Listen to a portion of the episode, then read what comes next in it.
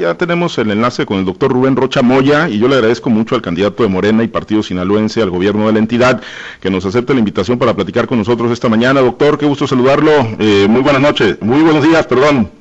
Buenos días. Pablo César, ¿cómo te va? Gusto. Muy bien, doctor. Bueno, pues platicábamos ahorita, ¿no? Eh, del tema del embargo camaronero y sí me gustaría iniciar con el tema. Usted ayer estuvo en Topolobampo, se reunió con pescadores. ¿Cuál es el ánimo de los hombres del mar, doctor? ante una decisión, obviamente usted les hizo algunos planteamientos que, sí me gustaría retomar y algunas propuestas, pero sí conocer de, entrada y de saque la, opinión suya, doctor. Ahí estuvo acompañado por, por Raúl Elenes, incluso quien fue titular de la Conapesca, pues en un tema que, trae muy preocupado, ¿no? Al sector pesquero. Eh, en el estado de Sinaloa por lo que representa para la economía de la entidad? Mira, los candidatos de enfrente no hay qué hacer para buscar votos. Mienten, por cierto, que yo ayer estuve una, en un gran encuentro con pescadores y, este y yo lo hago a diferencia de todos ellos. Eh, abro la, el micrófono, estoy hablando yo y les doy la palabra a quienes están presentes.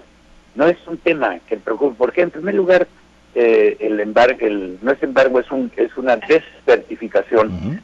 Es eh, para el camarón, que para los eh, barcos pesqueros que, que, pescan en alta mar, no los ribereños, no los acuacultores, ese, ese, ese camarón no está en cuestión, es el camarón de alta mar. Pero fíjate bien, el que se da la desertificación cuando ya se ha exportado, se, se había exportado el 90% del camarón. Es decir, eso de que se afectó 300 mm, millones de dólares, no es cierto, el 300 millones de dólares total de la exportación que se hace año con año, pero ya se había exportado el 90% cuando viene la desertificación. ¿En qué consiste la desertificación? Bueno, la inspección que hace el, gobierno que recibe eh, las exportaciones de camarón eh, es eh, ver que los barcos tengan los dispositivos excluidores de tortuga. Nosotros también cuidamos la tortuga. El problema es que encontraron que algunas embarcaciones no tienen el este dispositivo excluidores de tortuga o lo tenían cerrado y por lo tanto eh, argumentaron este elemento para decir no podemos este, eh, mantener la certificación. Eso es lo que ocurrió. Pero ahora, ¿qué es lo que pasa? Se inició la veda, la, la, eh, la desertificación. No va a afectar al sector porque finalmente estamos en veda, ahora no se exporta y estamos en veda de aquí hasta septiembre porque así lo ha dicho el gobierno federal, en este periodo van a, reconquistar el tema de la certificación. No hay tales afectaciones, eh, sino yo sí me reuní con muchos, con muchos, no, no sé cuántos se habrá reunido el, candidato al que le estaba oyendo aquí involuntariamente, pero lo estaba escuchando.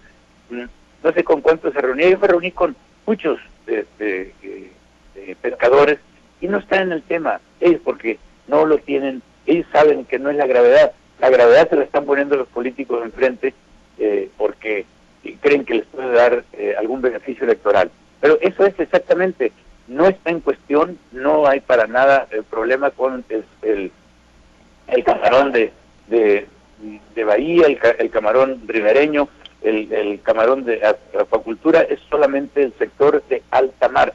Y ese sector ya exportó y, y entró en veda ahorita no está para exportar, entonces no, tiene ningún efecto la, la eh, desertificación.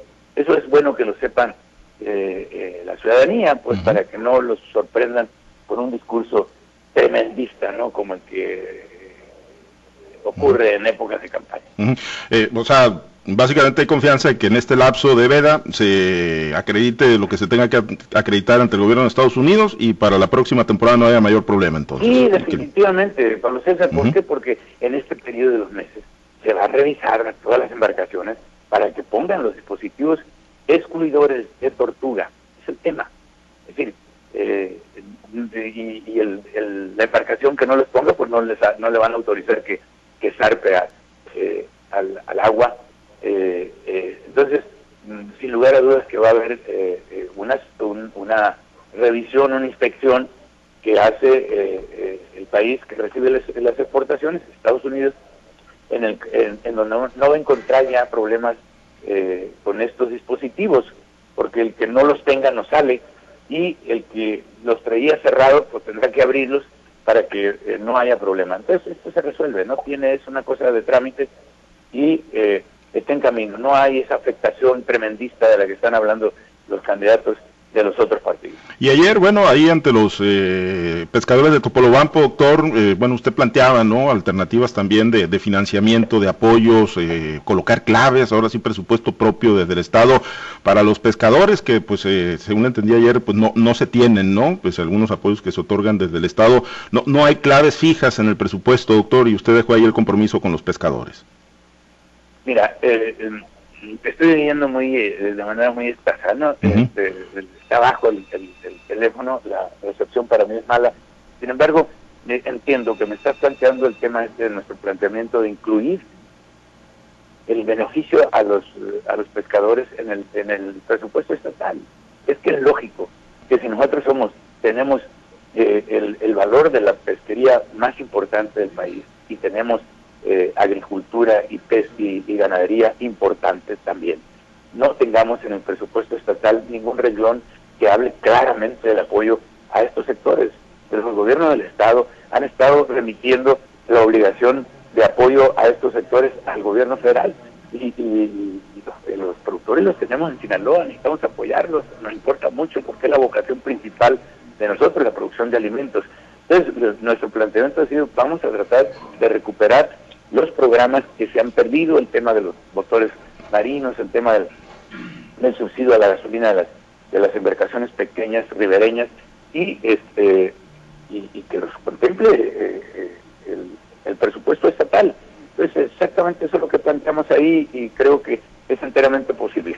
Sí, sí, sí tiene campo, sí tiene margen el presupuesto, pues para un apoyo, sí tiene margen el presupuesto de Sinaloa para un apoyo importante para estos sectores. Vamos a reorientar, si nosotros llegamos, vamos a reorientar el presupuesto, por supuesto que tiene margen, yo lo conozco, yo sé.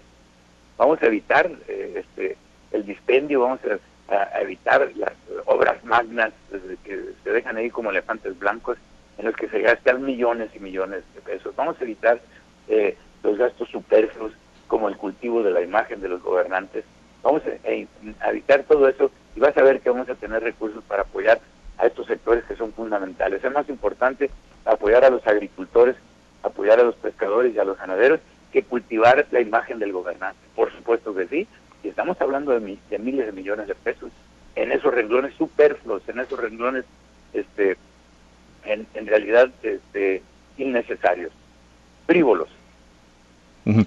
Oiga, doctor, eh, conocer su opinión ayer, en la noche de ayer, el Tribunal Electoral del Estado de Sinaloa, eh, bueno, pues declaró la existencia de infracción atribuida a Mario Zamora, candidato al gobierno de la entidad, y a funcionarios del gobierno que ustedes en su momento denunciaron, particularmente Belio Plata Insuns, el secretario de Pesca, pero también sobre Manuel eh, Tarriba, secretario de Agricultura, y bueno, se acredita también por parte de algunos candidatos el uso de la frase o de la expresión puro Sinaloa, ¿no? Que es distintivo del gobierno estatal. ¿Qué le indica? ¿Cómo lee usted esta, este resolutivo del Tribunal Electoral? ¿Es para usted la confirmación de que el gobierno del Estado está apoyando al proyecto de Mario Zamora, doctor? Mira, con relación a eso, eh, eh, Pablo César, eh, yo creo que ahí lo, lo que queda de manifiesto, más allá de los montos, disculpa, más allá de los montos de las multas y demás, lo que queda, queda de manifiesto es el hecho de que, en efecto, han estado metidas las manos del, gobierno con el apoyo eh, a, la candidatura del PRIAN y, eh, bueno, eh, se manifiesta con esta resolución. Una resolución que, que tiene trámite, que seguramente habrán de y va a ir al Tribunal Federal. Pero finalmente en el criterio del, del, del Tribunal Electoral Estatal, pues está ahí demostrando que está a la mano del gobierno estatal y que no debe estarlo. Y yo creo que es una buena advertencia. Vale la pena que, que eso esté ocurriendo ahorita porque pues es importante que los gobiernos de, de cualquiera de los ámbitos eh, eviten que sus personeros o sus personajes se estén metiendo de modo propio o con la permisividad que les da este la eh, su su jefe. Eh, entonces, eh, yo califico como, como positivo, yo creo que eh, el tribunal ha emitido una resolución que te da ese, ese, ese mensaje que nosotros hay que recogerlo, la ciudadanía debe estar enterada. Eh, y hay confianza que se dé un repliegue si se estuviera dando esto, doctor, como lo acreditó el Tribunal Electoral, que se dé ese, repliegue y ese fuera a manos, pues de todas las, de todos los niveles de gobierno, ¿no? Que ninguno debería estar teniendo injerencia. De todos los niveles de gobierno y, y nivel de gobierno, ámbito de gobierno que, que esté metido y que se señale eh, puntualmente, pues hay que eh, llamarle la atención no solamente llamarle la atención, hay que sancionarlo, el que sea, el que sea federal, estatal o municipal. Entonces, importa mucho que se dé cuenta eh, la ciudadanía misma que estamos en, en el ring, en la pelea, en la lucha, en la, en la palestra, eh, somos los candidatos, somos los que estamos en esta, y son los partidos, y, no son los, los, gobiernos, los gobiernos deben estar haciendo lo suyo, no eh, atendiendo a la ciudadanía en la problemática diaria y no metiéndose en las cosas electorales.